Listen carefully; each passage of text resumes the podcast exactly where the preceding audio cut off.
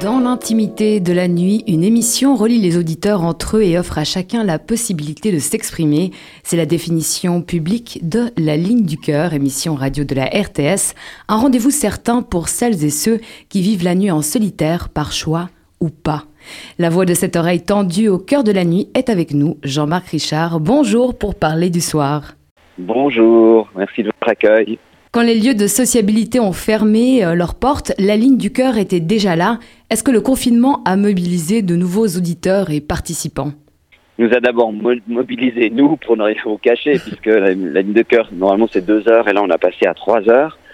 Euh, on a constaté qu'effectivement, les habitués de la ligne de cœur, il faut, quand même préciser qu'il y a des habitués, mais ils n'interviennent pas tous les jours. Hein. C'est des gens qui interviennent tous les deux mois ou tous les trois mois, mais ce sont quand même des gens qui ont des fragilités, euh, psychiques plus particulièrement, ou des fragilités physiques, ils étaient là mais moins présents. Euh, Peut-être que pour eux, le fait que d'autres se retrouvent confinés comme eux le sont souvent euh, tout au long de l'année, ça voulait dire euh, un sentiment de solidarité, donc ils se sentaient euh, un peu soutenus et ils avaient peut-être moins besoin de partager, moins besoin de déposer. Ce qu'on a constaté, nous, c'est l'arrivée de gens qui ne font pas nécessairement partie de ce qu'on peut appeler des gens qui ont des fragilités, et on a tout à coup eu des gens qui avaient euh, de la solitude, euh, qui se retrouvaient mal dans leur peau parce qu'ils n'avaient plus la possibilité de partager, de communiquer avec leur famille. On a eu pas mal de jeunes aussi qui sont venus dire que c'était quand même la galère, pour dire les choses clairement. Et puis, on a eu aussi beaucoup de gens qui se retrouvaient dans la précarité. Ça, ça a été important parce que ça a été une caisse de résonance et c'est à partir de ce constat-là que nous avons mis en place aussi avec la chaîne du bonheur cette euh, journée incroyable de solidarité avec les victimes du Covid en Suisse.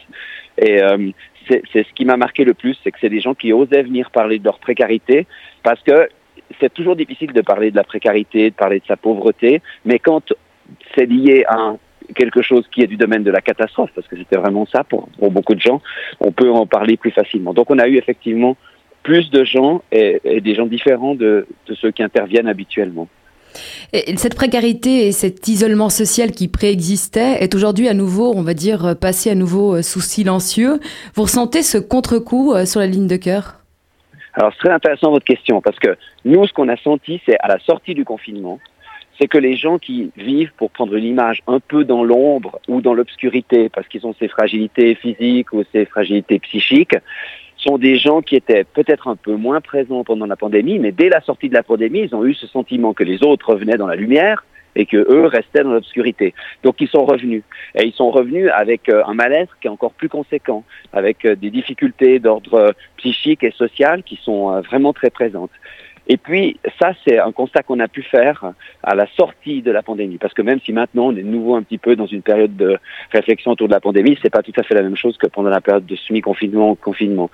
Par contre, on a pu, pendant un certain temps, euh, de gens qui venaient parler de leur précarité. Parce que je crois qu'il y a eu des choses qui se sont mises en place qui ont très bien fonctionné pour soutenir les gens qui se retrouvaient dans la précarité euh, sociale en particulier. Et ça, c'est une bonne chose. Mais maintenant, ça commence à revenir un peu avec des gens qui ont des soucis euh, parce qu'ils sont à l'AI ou parce qu'ils sont au social et qui se sont installés, qui se sont, si vous voulez, retrouvés dans une situation à plus pouvoir bouger, à pas retrouver de travail, à pas pouvoir se remettre en mouvement. Euh, aussi beaucoup de gens qui viennent parler de leur dépression. Euh, ils n'ont pas eu le sentiment pendant la pandémie euh, d'être en dépression parce que euh, il y avait un peu tout le monde qui était un peu en déprime et puis qui trouvait que c'était une galère de vivre ça, ou la majorité. Donc eux avaient le sentiment qu'ils vivaient la même chose que les autres, mais tout à coup, certaines et certains se sont rendus compte que ça avait déclenché chez elles et chez eux des dépressions euh, ou mis en, en, exergue des fragilités qui existaient mais qui s'étaient pas révélées jusqu'à ce jour.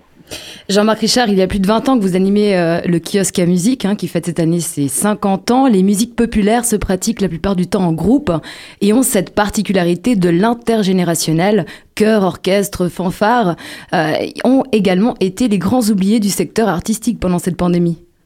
Complètement, parce qu'on considère que ce milieu-là des musiques populaires, dont il faut rappeler quand même que ça représente 85% des musiciennes et des musiciens chez nous. C'est-à-dire sur 10 musiciens, il y en a 8 et demi, si j'ose m'exprimer ainsi, qui pratiquent leur euh, musique dans les musiques populaires. On a considéré que c'était des amateurs, donc il n'y avait pas besoin de soutien particulier. C'était très très rude pour les chœurs en particulier. J'ai trouvé que là, le discours du Conseil fédéral et de FSP était très intransigeant et pas, pas très ouvert.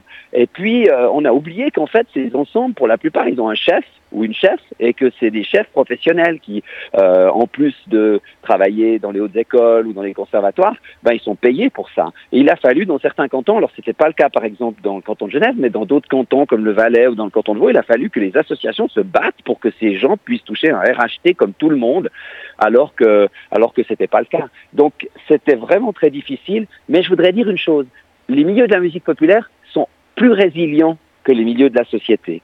Euh, donc il y a effectivement des chœurs qui ont vraiment beaucoup souffert et qui auront de la peine à se relever, mais la plupart ont été très solidaires entre eux. On a assisté à un truc absolument incroyable, c'est-à-dire que du coup les gens se téléphonaient, c'est-à-dire que vous aviez une personne du chœur qui téléphonait à une autre, puis encore une autre, puis encore une autre, puis il y avait une chaîne, et donc au sein même de ce côté associatif des euh, fanfares, des chœurs, euh, des, des, des accordéonistes, il y a eu une grande solidarité. Donc cette grande solidarité, elle a ressoudé encore plus les gens et c'est finalement une bonne chose que les gens aient réagi comme ça. Mais c'est vrai que c'est un milieu qui a été complètement oublié de la culture parce que dans beaucoup de cantons, euh, les musiques populaires, pour euh, les décideurs, c'est pas tellement dans la culture, c'est dans les sociétés locales et donc on considère que voilà, c'est une société comme les autres alors qu'on peut pas faire de la musique de la même manière. On peut pas euh, soutenir un chœur ou une fanfare comme on soutient financièrement un club de tir à l'arc.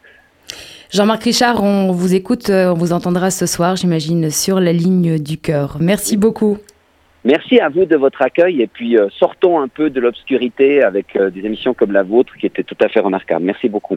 Merci.